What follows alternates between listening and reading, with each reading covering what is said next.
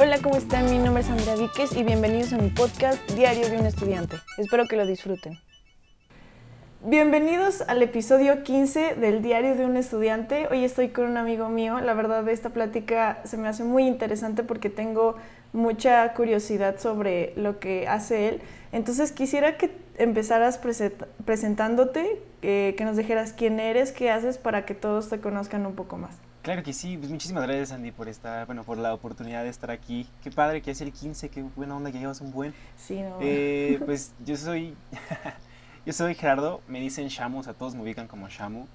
Eh, soy, bueno, estudio comunicación y medios ahí en el TEC, también contigo. Y pues soy escritor, básicamente, ¿no? Guionista más que nada, pero pues le hago a todo, ¿no? Escribir es escribir. claro. Justo eh, hoy vamos a hablar de, que de hecho aquí lo tengo y me da mucha emoción, me encanta la portada. Vamos a hablar de este libro que hizo Shamu, eh, que se llama Naipes, que a mí me parece súper interesante y la verdad tengo mucha curiosidad. Pero justo antes de empezar siempre hago esta pregunta como para saber un poco su perspectiva. Para ti, ¿qué ha pasado esta, eh, esta cuarentena? ¿Cuál es tu perspectiva? ¿Qué proyectos estás haciendo? ¿O, qué ha pasado en tu perspectiva en, en, esta pandemia? Pues la verdad es que al principio sí estuvo muy difícil. O sea, de que yo sí soy así como, como dicen, ¿no? De perrito sin dueño o pata de perro, así de que nunca estoy en mi casa.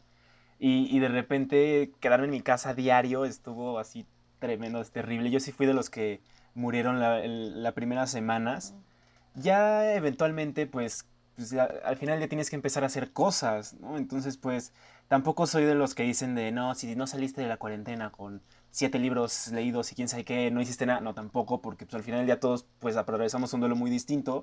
Sin embargo, creo que, pues a mí, como soy muy hiperactivo, necesitaba hacer cosas, ¿no? Entonces, pues, yo como grabo, tengo una productora junto con un amigo de videoclips, no podíamos salir a grabar, eh, no podíamos este, salir a, a hacer nada, a producir nada.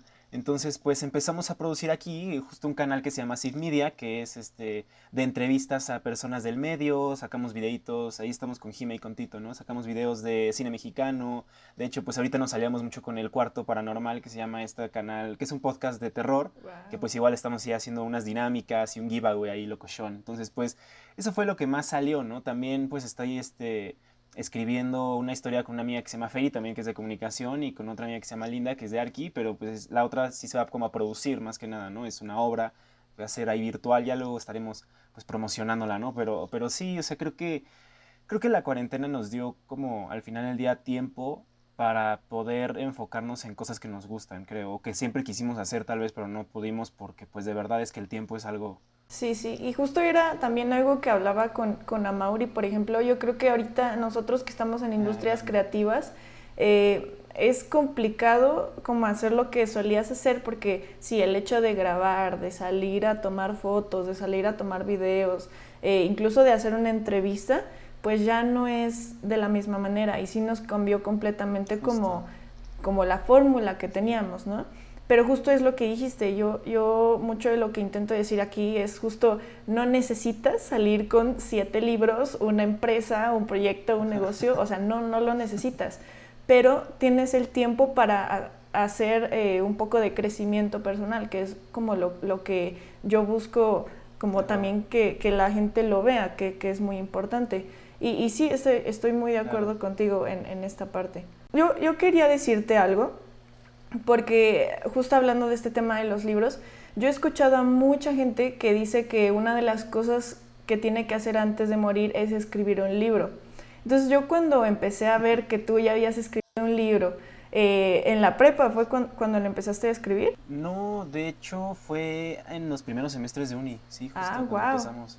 Sí, y, y justo, eh, o sea, eso era lo que me como que me sorprendía porque mucha gente o muchas de las metas para las personas es escribir un libro, ¿no? Como que es, es el máximo, ¿no? Como dejar tu huella. Eh, mi pregunta era, ¿cómo empezó Naipes? O sea, ¿cómo dijiste, ah, se me ocurre esta idea? ¿O lo viste como una película? ¿O dijiste, no, quiero hacer un libro exactamente? ¿Cómo, cómo empezó todo este rollo de pues, Naipes? Sí, esto está chistoso porque, o sea, como te dije, ¿no? Yo soy muy hiperactivo mm. en hacer muchísimas cosas y todo. Entonces, pues, al momento de que aprendí, estaba aprendiendo guionismo, yo y mis ganas de comerme al mundo como siempre, dije así como, no, tengo que tener una historia, tengo que hacer una historia, tengo que hacer algo, ¿no? Entonces, justamente en esas épocas estaba un poco deprimido y un poco triste. Ah, Y me acuerdo que el, el autor original, porque Naipes es un libro basado en personajes de, que creó un amigo que se llama Miguel Ramírez Pichardo. Él creó a, lo- a los cinco personajes principales, ya después Pau y yo hicimos como más el universo. Pero él me dijo así como, oye, pues fíjate que esta obra ganó, esta mini obra ganó este, eh, el premio a, en- a regional en el TEC, ¿no? Y, y que pues está como ahí y pues no sé, o sea, te veo triste, entonces léela. Y así. Entonces la leí, eran 20 páginas. Y la verdad eran unas 20 páginas padrísimas porque pues justamente contaba eh, como muy a grosso modo lo que quería Arthur S. Byrne, que es el personaje principal, ¿no? Que, que pues es justificar el suicidio, ¿no? claro. Entonces luego le pregunté así de, güey, estaba triste, ¿por qué me diste esto? O sea, ¿qué querías que hiciera? Pero, este, pero pues bueno, fue como de, no, pues tú, este, pues para que lo leas, ¿no? Entonces la verdad me gustó mucho y empecé a decirle a Pichardo, oye, pues podemos eh, buscar ahí, este, a, no sé, Catarsis, ¿no? Que son los de Teatro del TEC, o Ujú. el Teatro del TEC, o algún teatro de, no sé, nosotros íbamos en el Cristóbal, ¿no? Bueno, es una escuela católica, entonces no creo que nos hubieran dejado, pero bueno, de todos modos empezamos a buscar, ¿no? Y, y pues no encontrábamos mucho y no encontrábamos casi ninguno. Y luego dije así como, ok, o sea, yo estudié para, para hacer guiones cinematográficos y pues bueno, sí, seguía estudiando en ese entonces. Entonces, este, pues ¿por qué no hago lo que sí sé, no? Entonces le dije a Pichardo, oye, pues mira, hay dos, ¿no? O sea, seguir tocando puertas o pues hacer un guion y pues eh, empezar a buscar quién lo pueda producir, ¿no? Entonces me dijo, ah, pues mira, tú haz lo que tú quieras, eh, o sea, yo te confío la historia, todo el rollo, entonces ya, perfecto. Entonces pues ya literalmente empecé a hacer el guion y empecé a hacer como este primer draft, ¿no? Mm, justamente el primer draft era un poco corto, era como de 40 páginas o 50 páginas. Y pues, o sea, sí quería como desarrollar un poco más, ¿no? Empecé a hacer la estructura, empecé a hacer todo este rollo. Y entonces llegué con Pau Tirado, que de hecho es la coescritora del libro y también la que apoyó muchísimo en toda la creación del guion. Que, que fue, que bueno, que, que le dije así como, oye, pues, ¿te parece escribir un guion? Y de hecho me gustó mucho porque eh, yo siempre estuve, ahorita ya quién sabe, ¿no? Ya han cambiado las cosas, pero yo siempre estuve cuando escribí el libro y, y cuando escribimos todo esto en, en contra del pensamiento de Arthur S. Byrne, ¿no? Y, y, y Pau estaba como un poco más así, de, ah, pues me, me cae medio bien y así, ¿no? Entonces pues era como un choque de ideas bastante interesante y pues empezamos a hacer el guion, ¿no? O sea, de 60 subimos a 70, 80 hasta llegar a las 90 páginas guau. de un largometraje pues estructurado, ¿no? Así ya como con más valor de redundancia, estructura. Entonces, pues ahí empecé a buscar pues productores, empecé a buscar como varias personitas que me ayudaran, empezamos a buscar varias cosas y pues dentro de una salió de hecho la, los dueños de la editorial que, con el que está impreso, que se llama Borders, que nos, dijo, nos dijeron que pues por qué no hacíamos, lo hacíamos libro, porque era más fácil, ¿no? Entonces, pues para no hacerlo pues, más largo, pues sí, hicimos el libro, lo adaptamos de hecho en un mes, así de guion al libro lo adaptamos en un mes, porque lo teníamos tan fresco que fue como que, o sea, está como casi casi para literal, para sí. traspasarlo, ¿no? Entonces, pues ya nos dividimos ahí el trabajo bien cañón y pues bueno, sale el libro, ¿no? Entonces, pues ya después del libro eh, queda como esta idea de poder hacer algo más y pues dijimos, ok, además de- del libro puede, podemos adaptarla a una obra de teatro, ¿no? Entonces, pues justamente tenemos esta historia que está en tres formatos distintos, que en tres formatos funcionales que son distintos. Y, y, pues bueno, básicamente esa es como toda la trayectoria que ha pasado esta historia, ¿no? Fue, empezamos en 2017 y apenas ahorita, en este año, vamos a poder pues ya lograr aterrizar, bueno, en este año se supone que vamos a lograr ya poder aterrizar, pasó esto de la cuarentena. Sin embargo, pues bueno, ahí hay como varias otras opciones, en poder aterrizar una que otra fecha en la obra de teatro y pues ya posteriormente de la obra de teatro ya poder este, aterrizar la producción de la película, ¿no? Que justamente es lo que estamos ahorita platicando con, con un productor que se llama ahí Andrés Duarte. Wow. Entonces, todo esto surgió como de los personajes que había creado, eh, ¿cómo se llama? Pichardo, sí, sí, sí. Ah, Pichardo, ok. Y, y bueno, un poco como para que también la gente sepa cuál es la historia de Naipes, si nos pudieras contar un poco de qué se rollo. La verdad, bueno, yo, yo lo quería leer antes de, de entrevistarte y la verdad es que sí, o sea, me, me quedé en shock como por una hora. Entonces, cuéntanos un poco como que, de qué se trata. Sí, claro, pues en sí la historia es sobre un logoterapeuta que se llama Arthur S. Byrne, que es llevado a juicio por el suicidio de 25 de sus pacientes en los últimos tres años. Entonces todo el libro es como una, bueno, no es como más bien es el juicio que, le, que tiene este personaje, pero está narrado a muchas voces para que podamos conocer al personaje principal desde los ojos de otras personas, que pues al final del día es como, ese es un juzgado, ¿no? Entonces pues básicamente es como un ensayo ficcionado, obviamente, que de, sobre, sobre el suicidio, ¿no? Que al final del día lo que Pau y yo siempre quisimos y creo que se logró fue no cambiar la opinión del suicidio de alguien, sino es darle como todas las cartas sobre la mesa de que hay ventajas, hay desventajas como todo en la vida, como los temas que se tocan, como el aborto, ¿no? Que hay, como la homosexualidad, como, como el, eh, varias eh, heridas sociales, y digo heridas porque pues todavía son temas muy, muy delicados para muchas personas cuando ya no deberían ser tan delicados, ¿no? Que ya deberían de tocarse y platicarse y todo. Pero pues justamente es lo que hacemos, ¿no? acercarlo a la, a la gente mediante algo ficcionado que pues igual eh, tenga como algo comercial, ¿no? De que te intriga y pues es como medio policíaco aquí el, el asunto, ¿no? Pero pues al final ya la base es, es esa.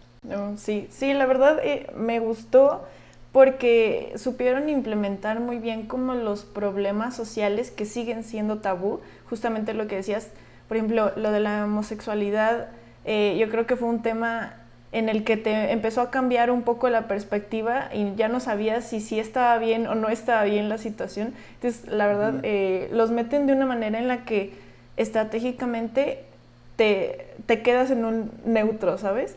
Em, justo hablando de esta parte, porque el libro habla eh, mayormente del suicidio, quisiera saber cuál es tu opinión. Si estás de acuerdo con Arthur, que es como la libertad de la persona, o estás de acuerdo con, la mayoría de los del libro, em, que no, no debería. Ajá. Pues creo que, y justamente pues ya descubriendo, ¿no? Con el libro, porque con el libro y con la historia, pues vas descubriendo muchas cosas también como persona, ¿no? O sea, cosas que tal vez no compartías o no sabías, pues de repente las estás escribiendo y no es que tú estés escribiendo, pero siempre, bueno, más bien no es que tú te estés escribiendo a ti mismo, pero siempre eh, como que dejas un pedacito, ¿no? De tus creencias o de lo que eres. Entonces, pues...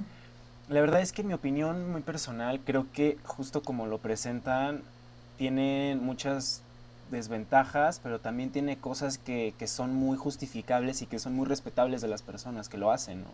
Entonces, pues al final del día creo que no es una opinión tan radical como la de Arthur de si pueden matarse todos y si quieren vamos a matarnos todos, pero tampoco es una opinión tan radical como de no lo haga nadie porque es horrible y es el pecado máximo y todo, no, o sea, es como un in-between de tendríamos que conocer eh, la situación de la persona a la que lo hizo, ¿no? Bueno, sí, sí. Eh, pasando un poco a em, un poco del proceso creativo, me da mucha curiosidad porque este tipo de cosas, o en lo personal, nunca sé muy bien cómo empezar a escribir algo, cómo empezar a, a plantear o a plasmar todo lo que tienes en la cabeza como en algo. Entonces, eh, quería saber si hubo un proceso creativo o, qué proceso creativo siguieron ustedes como para desarrollar todo lo que tenían y plasmarlo en, algo ya uniforme. Sí, no, sí hubo un proceso ahí que, bueno, es como uno muy personal mío, y no personal de que no lo pueden saber, sino personal como de que a mí sí me funciona, ¿no? Porque a cada ah, quien le funciona de manera distinta, ¿no? En el aspecto en el que yo sé, a mí siempre me funciona escribir en pizarrón y escribir en todos lados donde pueda escribir. De hecho, Mira, ahí vamos a dar un rol. Este, ahí está mi recámara, ¿no? De hecho, aquí ah, están mis pizarroncitos y todo, porque estoy escribiendo la otra historia, ¿no? O sea, de que aquí tengo hasta en el espejo las cosas aquí, o sea, donde cualquier superficie donde pueda rayar o poner una hoja me fascina porque así yo lo veo, ¿no? Soy muy visual. Entonces, el proceso creativo de, de, cómo, de cómo empezar a escribir siempre es bien difícil. O sea, para mí hasta la fecha es muy difícil ahorita que, que estamos escribiendo otras dos historias totalmente nuevas es complicado porque siempre tienes que tener un conflicto muy definido y muy bien definido.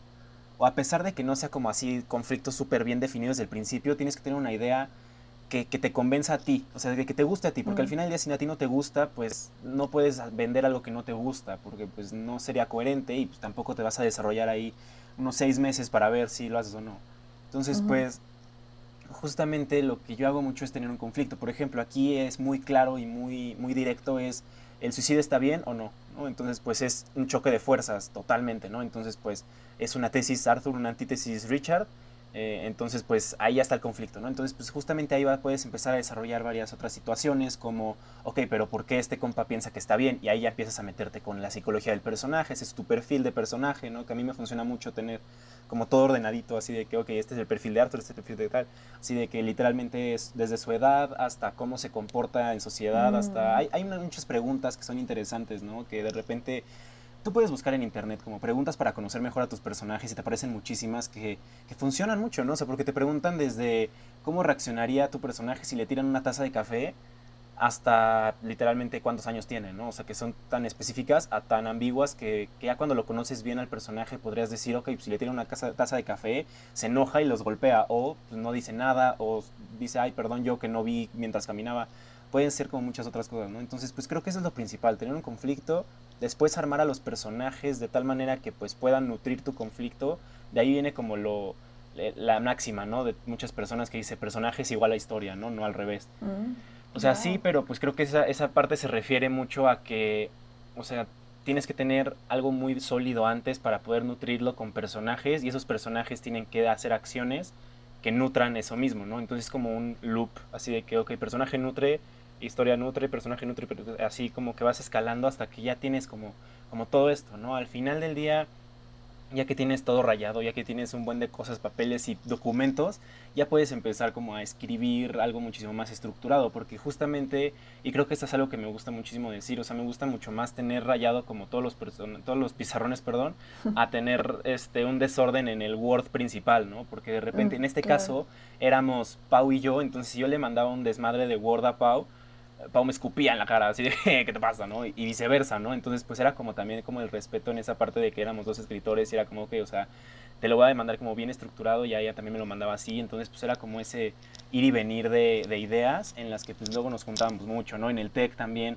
pues luego nos mm. robábamos salones ahí de que de aulas cuatro, aulas cinco, a ver uno que estaba vacío y ahí estábamos en el pizarrón y hacíamos nuestra línea del tiempo, porque como Naipes es una historia que salta entre flashbacks, sí, también como como manejar el tiempo estaba bien intenso y siempre se nos iba porque nosotros además, pues, comunicólogos, ¿no? O sea, no sabemos ni contar. Entonces, como, ok, o sea, ¿cuál es, ¿cuánto, ¿cuánto es 2010 menos 5? Entonces, o sea, ya estás como en, tantas cosas que ni siquiera sabes que es 2005. Entonces, pues, justamente creo que, creo que lo principal en cualquier proceso creativo, que, bueno, yo consideraría que es como lo principal, es la estructura. O sea, es la estructura mm. y el orden de que puedas tener, ¿no? Porque pues luego sí te pueden ir varias cositas que es muy normal, pero si tienes una estructura bien definida desde el principio, sabes que si te va una cosa, como que tú luego, luego la cachas y dices, ah, como que se me fue, o sea, o no me hace sentido esta parte, o sea, ¿por qué lo hice? entonces ya como que te preguntas desde el principio antes de dejarlo ir, ¿no? Entonces, pues creo, que, creo que es lo principal. Wow, sí, y, y, por ejemplo, ¿cómo fue hacerlo en equipo? Porque yo, yo entiendo, mira, por ejemplo, en mi cabeza, yo y mi cabeza nos peleamos, o sea, no, no, no puedo, no, a mí en lo personal me es muy difícil plasmar una idea como tal. Y de hecho, yo creo que voy a utilizar tu, tu consejo y voy a empezar a, rayar porque de hecho también soy muy visual, pero a veces no, no tengo ni dónde, ¿no? Y en un Word pues tal vez no, no es tan dinámico. Pero entonces trabajar en equipo para escribir un libro, bueno, tú, tú, tú puedes decirnos mejor que nadie qué tan difícil o qué tan fácil o qué tan complicado fue? 100% depende de la persona. O sea, creo que mm. para empezar, eh, Pau y yo hicimos un buen clic desde el principio, o sea, como una amistad chida, así de que, ok, o sea, está padre porque compartimos que nos gusta leer y compartimos como los mismos géneros un poquito, así como de ficción y cosas así. Entonces, pues bueno, ¿no? O sea, como que desde ahí vas bien. Ahora, al momento de trabajar ya es muy distinto y tampoco es como que todo fue florecitas entre Pau y yo, de repente sí nos agarrábamos del chongo, así de que no, ¿cómo va a ser esto? ¿No? ¿Cómo va a ser el otro? Y así. Pero, pero siento yo que es como siento yo que es como una banda, ¿no? O sea, que muchas veces eh, las personas como yo hace un año descubrí eso, ¿no? Pero bueno, las personas como yo hace un año, las personas que no sabemos muchísimo de, de música o de cómo es la industria musical, eh, pensamos que las bandas son súper unidas, ¿no? Así de que van a todos lados juntos y que son súper amigos y así. Pero ya que, ya que, pues, no sé, yo tuve la oportunidad de, platicar con management de una banda justamente para un proyecto audiovisual y todo, pues te das cuenta que el que toma las decisiones es el frontman, ¿no? O, el cantante o la vocalista, ¿no? Entonces, pues justamente es porque, y, los demás están muy de acuerdo, es como, ok, es así porque pues si todos queremos tomar una decisión entre todos, pues o nunca la vamos a tomar o nos vamos a tardar muchísimo, entonces como que todos están en el mismo entendido, ¿no?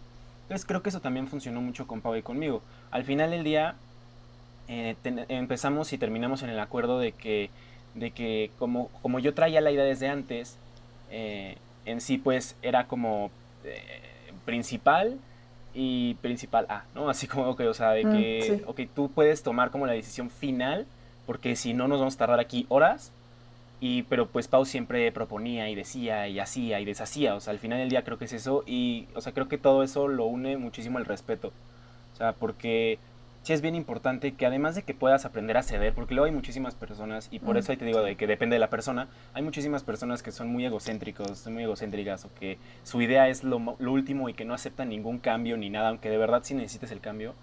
O sea, justamente yo, yo le pedí ayuda a Pau porque pues yo sabía que con, una otra, con otra persona me podía dar otro punto de vista y yo no me podía poner así todo menso, así de que no, no, o necio, ¿no? Así de que no, no, no hacer ese cambio porque no se puede ni nada. No, o sea, pues la escuchas, ves, debates y ya si no se hace el cambio, pues bueno, va, ¿no? Pero sí es como muchísimo el respeto, o sea, el 100% de que, de que pues, y tengas una comunicación bien abierta al final del día, ¿no? Pero pero creo que también, o sea, es, es eso, creo que están en, en, la balanza muy, muy fuertes, ¿no? O sea, que, que, haya una persona que pues sí lo lleva, como por ejemplo, las series de televisión se escriben en equipo, son un mm, writer's room, pero pues siempre existe la cabeza principal que es el showrunner, que es el que hace las decisiones finales, ¿no? Igual en las bandas y en todos los ejemplos de eh, algo creativo en equipo, y también existe mucho respeto. Entonces es como estas dos cosas que, que son fundamentales como para poder hacer algo creativo en equipo. Creo que es eso. Ok, sí, sí, yo creo que, eh, eh, bueno, sí, estoy muy de acuerdo con eso.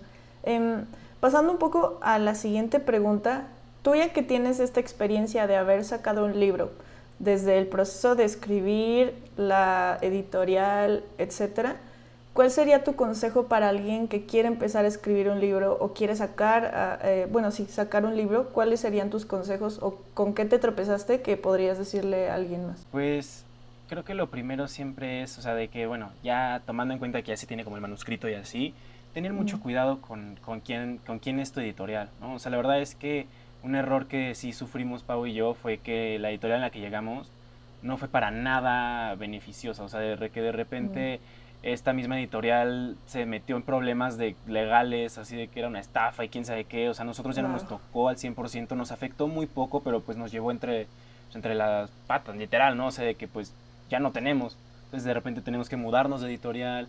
Y luego esta otra editorial fue como más o menos, o sea, también... La verdad es que, o sea, es algo muy pesimista, sí, pero el, la literatura en México, eh, bueno, el arte en general en México es algo pues que, no, que no está tan bien, ¿no? O sea, se puede ver desde el cine, se puede ver desde el teatro, desde los museos. Pero, pero creo, creo que, o sea, sí está normal y bien lamentarnos así de que no, México horrible o cosas así, o sea, eh, pero pues no siempre, o sea, no, no todo el tiempo, ¿no? O sea, al final del día, pues bueno, o sea, ya triste que vivimos en México, ok, pero pues ¿qué hacemos para hacer esto, no? Entonces, pues va a haber muchas opciones. Hay, hay también varias opciones que, que, la verdad es que encuentro bastante atractivas, como publicarlo por Amazon y poder empezar a hacer como tu campaña publicitaria desde ahí y empezar a crecer poco a poco y así. La verdad es que eso lo veo bastante bien, pero creo que el consejo principal, así principal que yo le tengo a las personas que pueden empezar a escribir, es que se sepan vender y sepan vender su producto. Porque el libro, o sea, claro que el libro es arte y el libro es totalmente, y por supuesto que quieres mandar un mensaje, pero al final del día siempre tenemos que entender que vivimos en un mundo capitalista en el que tienes que vender. Entonces, y pues la verdad es que pues luego los artistas tenemos esta mala costumbre de querer comer, ¿no? Entonces pues tenemos que vender nuestro arte. Y pues justamente es eso, ¿no? O sea, saber, saber venderte, saber posicionarte y que no te dé pena así de que no, pues es que qué tal si que dicen del libro, quién sabe qué, si a ti te gusta y confías en ti, se lo puedes enseñar a varias personas, porque claro, no nada más si tú lo haces solito, pues estás haciendo en tu mundo, ¿no? Escribes para otras personas. Pero, pero es eso, o sea, saberte vender, porque independientemente de si estás en una editorial, si eres independiente, estás en Amazon, o si de repente te cacha Océano y te publica, siempre vas a saber, tienes, tienes que saber venderte, o sea, siempre, siempre, siempre, siempre es algo de lo más importante en el aspecto de que, ok, o sea, tal vez mi libro lo saco en Amazon, pero yo sé que le voy a vender a mis amigos porque son mis ventas seguras, después estos pueden ayudarme a vender, puedo hacer dinámicas, puedo hacer acuerdos con youtubers que se dedican a, bueno, booktubers se llaman, me parece, ¿no? O puedo hacer acuerdos con blogs, puedo hacer acuerdos con tal persona, puedo hacer acuerdos con todo, todo, todo para que pues se promocione el libro, ¿no? Al final del día creo que eso es lo más importante, que se, que se venda porque se va a conocer y pues está la retribución de que pues tú o recuperas o ganas de lo que Amazon te da, ¿no?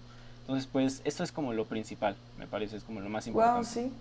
Claro, es, y estoy muy de acuerdo. Y yo creo que también es algo que no ven mucho eh, las personas que están en industrias creativas o que son más dirigidas como al arte. Yo creo que es un consejo que todos deberíamos seguir. Eh, aprende a venderte, porque sea lo que sea, y aprende también a negociar.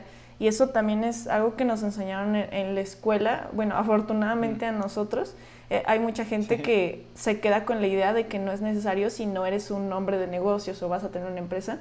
Pero yo creo que es muy importante desde venderte como, eh, como empleado y, e intentar ir por un puesto mayor o pedir un, un este, un, un ascenso. O sí, vender tu libro o vender tu canal de YouTube o vender tus TikToks o vender tu marca personal. Yo creo que es un consejo muy importante y que mucha gente no lo toma tan literal o piensa que solo va a un nicho como ser un empresario o ser alguien de finanzas, pero creo que esta parte es muy importante y, lo dice súper bien, o sea, eh, y para los que estén viendo esto, yo creo que el consejo sería, sí, aprende a vender y, e investiga cómo puedes hacerlo, investiga cuánto valor tiene lo que estás haciendo, porque también, y, justo vamos a hablar de eso en uno de los próximos podcasts, como mucha gente no sabe cuánto valor tiene su arte o cuánto valor tiene su trabajo. En este caso, me, me, parece una buena idea. O sea, eh, no sé si ustedes le pusieron el precio al libro o cómo fue esta parte, cómo sabían cuánto valor tenía eh, como lo que estaban haciendo. Pues en sí, ahora sí que pues ya metiéndonos como en teorías, ¿no? Así, bueno, no, como más de, de, pues, de análisis un poquito, ¿no? Y muy básico, pues es ver más o menos cuánto cuestan los libros de afuera. O sea, literal, o sea, ir a Sanborns y pues como nosotros consumimos, creo que el mejor artista es el mejor consumidor.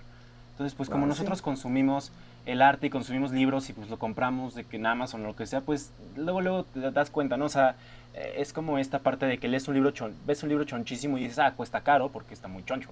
Y ves un libro muy delgadito y dices, ah, no voy a pagar más de 150 pesos por el libro delgaditito, ¿no?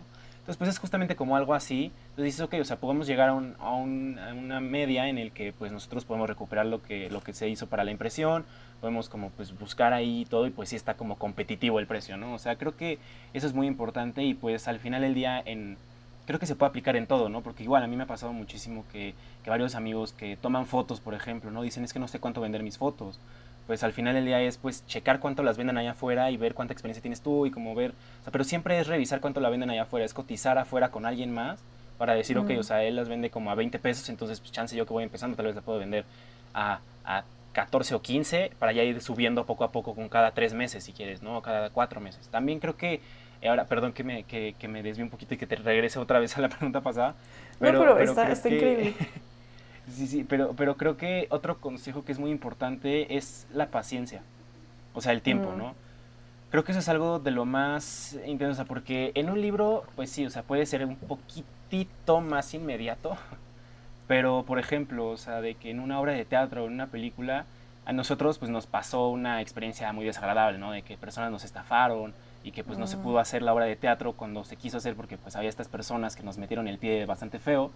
Sin embargo, pues bueno, o sea, vamos a darle por otros lados, pero pues les digo, o sea, esto eh, llevamos tres años en esta parte y pues tampoco es como de desmotivarse ni nada, porque tú les preguntas a personas que han hecho unas películas grandísimas o unas obras de teatro grandísimas y se tardaron siete años, tampoco es la idea, tampoco es tardarse siete años, ¿no? O sea, tal vez hay otras maneras ahorita en el presente más sencillas o más rápidas, pero es el chiste, o sea, decir, ok, o sea, no, tal, no, no va a pasar de la noche a la mañana puede pasar y tampoco soy de los que le dicen así como, no, es que este, todos quieren correr, y, o sea, no, porque pues, si de repente quieres correr te salió, pues perfecto, o sea, está, genial, o sea, felicidades, pero, pero si no, pues tampoco te desmotives, ¿no? O sea, es como de, ok, o sea, pues no se ha podido ahorita, se va a poder eventualmente, pero pues tampoco es que lo dejes de lado y digas, ah, bueno, se va a poder.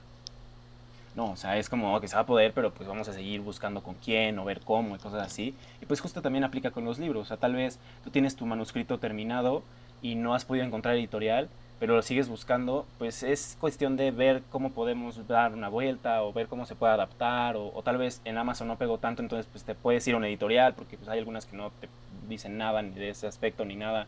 Entonces pues justamente es, es eso, ¿no? También tener como mucha paciencia y mucha perseverancia, como para que pueda subir, ¿no? Porque como repito, o sea, México es un país donde la cultura es muy pobre y en donde nosotros sabemos qué es lo que venden, ¿no? O sea, creo que es muy claro que en lo que venden los libros son los libros de autoayuda, lo que venden las películas son las películas comedias románticas y lo que venden el teatro, pues bueno, la verdad es que ojalá el teatro vendiera, ¿verdad? Pero pues este es, es complicado, ¿no? Lo que venden el teatro es Ocesa, entonces pues bueno, este, pero pues entonces, pues, si tú quieres pues llegar de una vez a hacer algo así rapidísimo y mucho más literal, pues sí, escribe un libro de autoayuda y pues promocionate así o cosas de ese estilo, ¿no? Si tú quieres hacer otro tipo de cosas, tampoco es como de que no puedas y que no se haga, pero pues hay que como comprender que estamos en este medio, en este país donde no se va a hacer tan rápido, sin embargo con mucha perseverancia y así pues con las ganas que se tienen, pues sí se logra. Claro, sí, también yo creo que es el problema del artista, ¿no? Como el hecho de que vas a tener miles de puertas cerradas, pero, pero no porque, más bien no te rindas a la primera puerta cerrada, que yo creo que también es un mensaje, como sigue intentando, porque em, puede que la puerta ideal no exista, pero puede que la mejor puerta esté a 10 de las que has tocado. Entonces sí, yo creo que también es muy importante eso. Eh, mira, pasando, tengo una sección aquí que es ya preguntas un poco más generales para saber un poco más de ti, saber tu opinión. Y la primera pregunta es, ¿a quién admiras? Uy. Eh, ¿En general o de a, a qué escritor o a qué...? Pues en general, sí, como alguien que, que, te haya inspirado en cuanto a, no sé, a lo que estudiaste o a cómo eres o que te inspira para seguir tus sueños. Puede incluso ser tu mamá, tu maestro, cosas así. Sí, justo, ¿no? O sea, creo que, o sea, al principio la familia es la que siempre te inspira, ¿no? O sea, que mi familia es mi mamá, mi abuelita y mi hermana y creo que son las que siempre me han como eh, entusiasmado y obligado casi casi seguir adelante y pues lo hago, ¿no? Así, como va. Eh, en las partes externas, así un mentor que de hecho escribí un libro junto con él, que, que, es más que nada biográfico, más que nada lo apoyé, ¿no? O sea, no es que lo haya escrito, ¿no? Pero pues fue como algo más de orientación, que se llama Aldo Miraji. Él lo admiro muchísimo, la verdad es que es un mentor que me marcó mucho, entonces pues muchísimas de sus enseñanzas que me ha dejado pues son, las aplico hasta el día de hoy, ¿no? Y que son muy buenas y que pues al final del día es, es eso, ¿no? Creo que la mejor enseñanza que me ha dado es que pues entre más este networking y contactos tengas pues es muchísimo más grande tu posibilidad de vender, ¿no? Entonces pues creo que me agarré de ahí, fue como va, vamos a hacer como muchas cosas y vamos a ver con muchas personas y vamos a hacer. Entonces pues creo que eso es algo como, como muy intenso y artísticamente hablando, la verdad es que, o sea, en, en, narrativa y en letras y en música y en todo, yo admiro muchísimo a la banda que se llama El Cuarteto de Nos, que es uruguaya. Es mi banda favorita y de hecho, justamente ahorita estamos haciendo una obra con base en, canciones de ellos, vamos a hacer covers de esas mismas canciones. Eh, y ahí este, tenemos ahí el contactillo, estamos muy emocionados, pero pues justamente es eso, ¿no? O sea, de que, pues, pues literalmente, creo que, creo que uno de los, de los mejores consejos que yo personalmente, o sea, porque me han dado muchos y los puedo repetir, pero que yo personalmente se me ha dado porque, porque la verdad es que mi filosofía de vida es muy de que, este, Estoy pensando en cómo decirlo sin decir groserías, ¿verdad? Este, no, es tú dilas, tú dilas. es muy de que a la chingada, ¿sabes? O sea, de que lo haces y ya, ¿no? O sea, de que lo haces y todo, ¿no? Porque justamente Aldo me dijo una vez una frase muy buena que, que me comentaba así de como la mejor manera de hacer las cosas es haciéndolas, ¿no? O sea, te salen mejor cuando las haces. Entonces, pues, eso me, me, ha afectado mucho desde chiquito, pero desde chiquito, y es algo que yo sí puedo dar como consejo propio, es que nunca le tengas miedo a tocar la puerta de nadie. O sea, de que yo, yo literalmente, una de mis bandas favoritas se llama Isal, y yo tuve, tengo un emprendimiento de hecho con, con Andy, con Mike, se llama Tonar, que es sobre libros ilustrados para bandas. Y lo primero que hice fue escribirles a Isal, porque pues eran mis bandas favoritas, y dije, vale, puedo escribir, y terminé desayunando con ellos y estamos haciéndoles un libro, ¿no? Entonces, pues, justamente es eso de que, pues, y, y escribirle ahorita al cuarteto y decirle, oye, ¿sabes qué? Quiero usar todas estas canciones, si no nos las das, bueno, pues hacemos covers, no hay problema. También hay precio de cover, tampoco va a ser como gratisísimo, pero es mucho más bajo y todo sin embargo, es lo mismo, ¿no? O sea, es nunca, nunca tengas miedo de escribirle a quien quieras. O sea, porque las personas son personas. Entonces, pues, eso también apoya muchísimo a la parte de ventas, de decir, ok, chance, eh, mi, mi, libro no es tan bueno para que lo publique Océano o Planeta. Pues lo escribes y ya. O sea, pues lo, el no ya se tiene, ¿no? Entonces, pues, pues le escribes, ¿no? Pues te van a rechazar, que no, pues quién sabe. Pero pues, si nunca le escribes, nunca vas a saber. Entonces, pues, básicamente eso es como, como, como una filosofía que ya me desvió un poquito de la pregunta, pero pues que también la reforzó mucho Aldo, que es como de mis mentores y así. Wow, sí, me encantó lo que dijiste, pero ahorita te eh, veremos más adelante lo que te voy a preguntar. Este, la siguiente es libro y película que te inspiren. Libro mm, que me inspiren, creo que son, son la mayoría, o sea, o, o, tal vez todos, porque al final del día creo que también hay libros que no te gustan, pero, pero ah, en una visión muy romántica de qué te inspira y qué no, pues pueden ser que, aunque no te gusten, pues te inspiran a hacer algo mejor que eso, ¿no? O cosas así. Entonces, pues la inspiración tú puedes decidir tú de donde sea, pero pues chance el libro que más me haya como inspirado porque es como mi favorito, se llama Endgame, porque de hecho yo empecé así, yo empecé a, a leer eh, de que los Juegos del Hambre y Divergente y así, porque a, reserva de lo que muchos amigos de la Universidad de Cine me decían, ¿no? De que cosas así, o le, varios compitas como bien mamadores, dicen que no, es que los verdaderos libros o los verdaderos cosas... Pues, bro, o sea, si agarras un libro te va a gustar, entonces vas a leer los que siguen, ¿no? O sea, es como pues, no querer crecer con Disney, pues los creces y ya. Entonces, pues bueno, justamente empecé así, pues se me quedó mucho como ese género. Y este libro de Endgame, que es como una recopilación casi casi de todas las distopías, pero en el mundo actual, me gustó mucho. Entonces es, un gran libro, me, me, gusta mucho. Y de películas, la que más me ha inspirado así en la historia fue Birdman, de Alejandro González Iñárritu. Ah. es mi película favorita, o sea, de verdad la podría ver como 10 veces seguidas y no me canso porque me fascina. Y, y, sí, o sea, es lo que me inspiró a escribir, de hecho, porque a mí me gustaba el teatro y me gustaba mucho el cine, me gustaba mucho más el cine, pero también como que socialmente, y hay algo muy extraño ahí, como que el cine y el teatro están muy peleados, como entre sí. Ahora no sé por qué, pero pues como que así creces, ¿no? Entonces de repente veo Birdman, que es una película de un teatro, y me pareció muy padre cómo lo combina, cómo lo hacen, y pues dije así como, ah, pues yo también, ah, yo también puedo. Entonces pues es justo como eso, ¿no? Entonces me, me gustó muchísimo. Pero sí, esas son como las dos obras que me gustan. Wow, wow, ok, muy bien. Em, la tercera es, ¿qué quería hacer de pequeño? Está bien chistoso porque de pequeño yo cambiaba de carrera cada tres días, así de que literalmente lo hice desde que, casi casi desde que tengo memoria hasta tercero de prepa, cambié de carrera cuando hasta las veces que quise. En tercero de prepa yo iba a estudiar ingeniería física. Ah, este, genial. Me iba a meter al poli, de hecho, o sea, era muy bueno en física. Era porque hace mucho no veo física, entonces pues chance ya no. Pero pues era muy bueno en física, me, me gustaba muchísimo. o sea, siempre sacaba 10 porque le ayudaba al profe a hacer sus exámenes, así, o sea, de que, de que sí, como que, como que sí me gustaba, ¿no? Y entonces pues decidí ser como escritor, ¿no? Pero me acuerdo muy bien de chiquito. Este, yo toco batería desde que tengo como seis años. Entonces pues de chiquito me gustaba mucho todo el arte musical y todo la música. Entonces pues siempre, siempre me decía que iba a relacionarme algo de la música. O sea, tal vez, o sea, de chiquito pues sí decía baterista, después crecí, todavía seguía chiquito, pero crecí un poco, era un chiquito más grande. Y pues ya decía como de, chance no, chance no música, pero chance quiero ser manager de las bandas, ¿no? O chance quiero estar en el backstage, chance quiero estar así, llegué hasta querer tener un auditorio, llegué hasta tener que ir a un teatro, llegué así, te digo, cambié mil veces hasta que de repente decidí en enfocarme a algo distinto en la música, pero pues también hacerlo, ¿no? Que también pueden ser escribir o hacer musicales, como lo va a hacer esta obra, o estar en, en, en la industria musical desde otra trinchera, como es los, los libros como Lo Stonar, que es un libro ilustrado de música, y cosas de ese estilo que pues al final del día creo que lo que queremos ser de chiquitos siempre nos marca, pero lo vamos como evolucionando hasta lograrlo de alguna u otra manera. Wow, ok. Em, la, la, siguiente es, eh, ¿cómo quisieras verte en cinco años? Ay, vivo. Este... Por favor. Vivo y en Uruguay. Ay, sí. No, este, no, es que me, me gusta muy Uruguay y España, son mis países así, me fascinan. ¿Se ha sido? este, no, yo nunca, ya he ido a España, eh, me fascina España y todo, pero nunca he ido a Uruguay. Creo que es como más el, el hype de que mis bandas favoritas son de Uruguay, de que en Uruguay hay más vacas que personas y que en Uruguay nunca pasa nada. O sea, de verdad, de repente hasta este ejercicio de buscar una vez por semana. Bueno, ahorita no porque está el coronavirus, ¿verdad? Tienen 37 infectados, creo, 37 muertos, no recuerdo, pero tienen 37 nada más.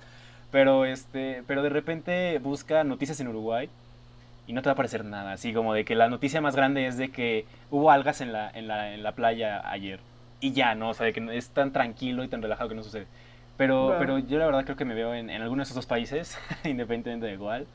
Y, y pues dedicándome a, a, a, algo pues relacionado al arte, pero, pero algo que también, y justamente esto sí me lo enseñó Aldo al 100% y creo que lo adopté muchísimo, muy bien, es que con un trabajo, o sea, creo que, y eso también puede ser como un consejo que, que a mí me funcionó mucho, igual a ver muchas personas que piensan muy diferente, pero a mí me gusta mucho esta, este arte que se llama godinear. Entonces, eh, o sea, de que me gusta mucho tener un trabajo fijo mientras estoy haciendo que el canal, que escribiendo, que todo, organizando los tiempos, ¿no? Que es muchísimo más importante, que no en alguna producción, que en alguna obra, que en todo el rollo, ¿no? Entonces, pues, así yo me veo, o sea, combinando estas dos cosas de lo que tener un trabajo, tal vez en una, este, en una agencia de management, ¿no? Que ya es como más enfocado a, pero pues también seguir creando, escribiendo, produciendo y haciendo todo ese rollo. Entonces, sí, es como mi futuro ideal.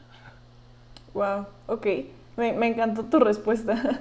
eh, y ya la última, para cerrar, eh, y poniéndonos un poquito más motivacionales, eh, ¿cuál sería tu consejo a tu chamu pequeño? O sea, ¿qué le dirías si, si tuvieras la oportunidad de darle un consejo a tu chamu pequeño? Yo me acuerdo que el Shamu pequeño era este, este compa que le valía madres todo, en el aspecto en el que es, es esta analogía en la que un bebé ve una viga muy alta y dice, ¿sabes qué? Voy a caminar en esa viga y la voy a hacer y el bebé lo está haciendo y de repente llega la mamá y le dice, oye, te vas a caer y le mete el miedo y se cae. Ah. Entonces es eso mismo, ¿no? Es como esa parte, ¿no? ha pasado muchas veces, he visto muchos bebés haciendo eso, pobrecitos. Y yo era así, literal, así de que, bueno, pues yo veo una viga, me gustó la viga, me voy a subir a la viga, o sea, no veo otra lógica. Y creo que, que lo que le diría al, al show más chiquito es que siguiera pensando así. O sea, creo que eh, he recibido muchísimos madrazos de la vida, de que eh, está fácil, de que de repente pues confiar en la gente equivocada y tener muchísimos errores y tener todo, pero al final del día, y creo que es algo como también muy sentimental y motivacional, nunca me he quedado con ganas de hacer nada. Y mm. nada, o sea, nunca me he quedado con ganas de hacer nada, o sea, de que de repente lo hago y de que de repente si le quiero escribir una banda le escribo, si de repente quiero hacer un negocio, pues lo hago, al final del día puede que el negocio termine en un mes y que fue un mes perdido, pero ese mes perdido son enseñanzas que dices, ok, pues primera enseñanza, no voy a hacer un negocio eso otra vez porque pues no funciona. Eh, segunda enseñanza, pues igual de las personas con las que te aliaste, de las personas con las que hacen y todo. Sé que tal vez esto es un pensamiento privilegiado porque hay personas que no tienen el privilegio de poder cagarla tanto en la vida y lo, lo tengo muy presente. Sin embargo, creo que estoy muy agradecido con mi familia al 100% de que me han dado esa oportunidad de poder ser así y pues el poder seguir desarrollándome de esa manera ya mucho más responsable. Claro, ya cuando tienes pues ya más edad, pues ya estás pensando un poco más, ¿no? Y todo. Sin embargo, creo que es, independientemente ahora sí de que qué tan privilegiado eres o que no, creo que es seguir intentando siempre, así de que nunca desmotivarse y pues irse sin, sin, sin pensar que, la vas a, que lo vas a fallar, o sea, irse así de que con todo, literal, o sea, porque si tú crees en, en lo que tú estás haciendo, eventualmente la gente también va a creer en lo que estás haciendo.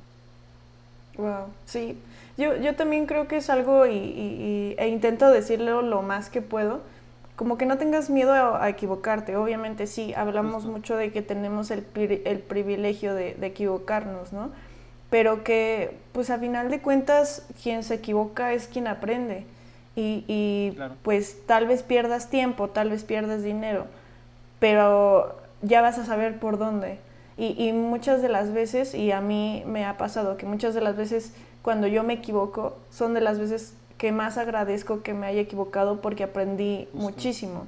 O me dio conocimientos o, hizo que me fuera por un camino que me llevó a algo increíble. Entonces, sí, o sea, yo, yo repetiría mucho eso como no tengas miedo a equivocarte porque ese, ese es el camino, básicamente. Sí, justamente. Justo que sí. Entonces, básicamente esas son todas las preguntas. Eh, quería agradecerte por, por venir. La verdad es que me impresionó mucho el libro y no sé, y quería preguntarte, eh, ¿qué va a pasar? ¿Lo van a sacar? ¿No lo van a sacar? Hay muchos, hay pocos. ¿Qué va a pasar con pues, Quiero que la gente lo ah. lea, por favor. Pues ahorita con el tema del coronavirus y con el tema de que la editorial está como de que entre sí, de que entre no, y está como de que la verdad yo ni siquiera sé el estatus de la editorial, pues ah, ahorita está el libro un poco más este, pues un poco más detenido, ¿no? Al final del día, pues vamos a retomar las ventas con la obra de teatro. La obra de teatro sí va a salir. Ah, eh, justamente, pues este, este año vamos a hacer unas cuantas presentaciones. Estamos haciendo varias pruebas con otro tipo de proyectos para que sean así y que, y que pues va a salir, ¿no? Y la película va a salir después de la obra de teatro, entonces pues igual también está en preproducción. Entonces, pues ya eventualmente y viéndonos optimistas de, dependiendo de cómo pues evoluciona este tipo de esta situación más que nada no de, de la pandemia pues el próximo año, eh, probablemente la película todavía no esté el próximo año porque pues sí falta bastante, pero tal vez la obra ya va a estar eh, más fija el próximo año y eh, de este próximo año en el que sigue ya la película va a estar pues bastante lista, ¿no? Entonces pues bueno, ya es como un plan que se está cerrando y algo que ya está como muchísimo más aterrizado que a lo que estaba hace un buen tiempo, ¿no? Que, que pues es distinto, pero pues sí, eventualmente va a salir de nuevo, la historia no va a quedar ahí de que nada más en unos cuantos libritos va a, salir otra vez, pero pues nada más estamos esperando, ahora sí que pues ejerciendo la paciencia y esperando estratégicamente cuándo es el mejor momento para hacerlo. Sí, cierto. Ok. Bueno, eh, si quieres, dinos un poco de, o, bueno, no sé si quieras eh, decir tus redes sociales o por ejemplo lo de SIF, como para que también la gente sepa qué es lo que estás haciendo, que la, la verdad le recomiendo mucho seguir lo que hacen porque es, es muy buen contenido. Entonces dinos dónde, dónde te pueden seguir. Sí, pues en Instagram estoy como arroba shamutv. sí, literal. Y Sif Media está como arroba Sif-media en Instagram, que de hecho ahorita se dan una vuelta, bueno, me imagino que ahorita está, está abierto hasta el 29 de, julio, ¿no? Es un, un giveaway que estamos eh, sorteando una tarjeta de regalo de Amazon de mil pesos. ¿sí? Entonces, pues ahí están como las condiciones y todas las instrucciones, términos y todo lo que nos pide Instagram para hacer los giveaways. Ahí está en la página de Civ-Media. Y pues igual, cada, cada semana pues sacamos el en vivo. La próxima, el próximo en vivo pues vamos a estar hablando de postproducción. Eh, igual vamos a tener ahí videitos que, que, van a salir sobre el cine mexicano, sobre las mujeres en el cine mexicano, que es un video que nos emociona mucho y todo el rollo, ¿no? Entonces, pues la verdad es que ahí andamos, ¿no? Así echando contenido a más no poder, así como tú, Andy. Literal, sí, y, también si les gusta el cine, a, alguno de que esté viendo esto o escuchando esto, eh, sigan a, a, Sif porque es contenido de muy buen valor y, es muy bueno, la verdad sí se los recomiendo. Ah, muchas gracias. y bueno, nada más, sí, nada más te agradezco, la verdad es un honor, te admiro mucho, admiro mucho lo que haces. Eh, tu libro es increíble, ya te lo he dicho como 1500 veces, pero te lo vuelvo a decir, es muy bueno. Y, y, no sé si quieras agregar algo, algo que no hemos tocado, algo que te quisiera, quisieras decirle a las personas. No, pues nada más que pues, sigan viendo los videos que sube Andy del diario El Estudiante, la verdad es que son muy buenos. Y así he disfrutado varios, así que luego suben compitas y amigos que digo así, ah, yo los conozco, entonces lo veo. Y así, pues también los que no conozco los veo y digo, ok, tiene unos puntos de vista bien padres. Y pues muchísimas gracias, en verdad, por, por estar haciendo esto y por invitarme a, hacer esto contigo también. No, muchísimas gracias a ti. Y bueno, ya nada más por último me voy a despedir. Eh, bueno, mi nombre es Andrea Víquez. Eh, pueden encontrarme en Instagram como arroba Andrea H. También ya hay Instagram del Diario de un Estudiante, que es Diario de un Estudiante Podcast. Y también página de Facebook que igual es Diario de un Estudiante. Entonces, eh, nos vemos por ahí y nos vemos en el próximo episodio. Bye.